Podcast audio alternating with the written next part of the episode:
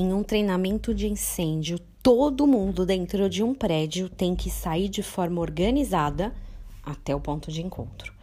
Uma sirene toca e nesse momento mostra que o treinamento chegou. Aliás, se tivermos sorte, é só um treinamento. A indicação é clara: não pega nada. Sai sem bolsa, sem o sanduíche, sem a marmita. Não é para correr para pegar guarda-chuva. Simplesmente a área precisa ser evacuada rápida e organizadamente até um local certo. Faça chuva ou faça sol, este procedimento precisa ser seguido e repetido. Sempre que esses treinamentos acontecem, pelo menos para mim, nunca são em horas boas.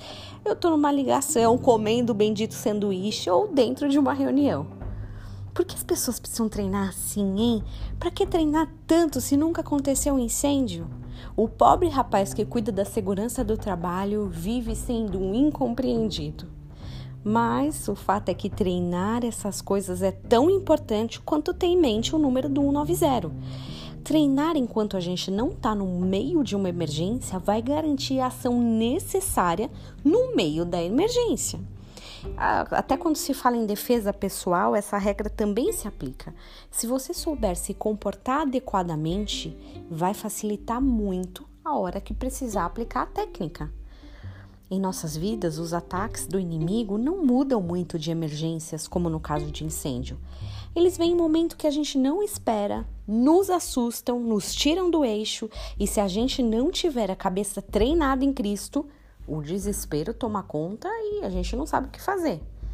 Assim como o treinamento militar é feito fora de uma guerra, nossa vida é igual, para que no meio da guerra a atitude seja correta.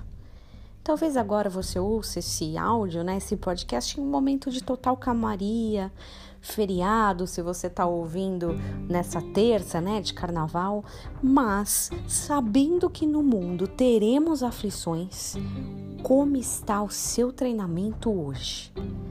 Se você gasta seu tempo de paz passeando apenas na TV ou até dormindo, descansando da semana corrida, vai faltar treino no dia da crise. Salmo 144 diz assim: Bendito o Senhor, a minha rocha, que ensina as minhas mãos para a batalha e os meus dedos para a guerra. Ele treina para a guerra em tempos de paz. Esteja atento, não se deixe levar pela calmaria. E que você tenha um dia abençoado, lembrando aí de fazer seu treinamento.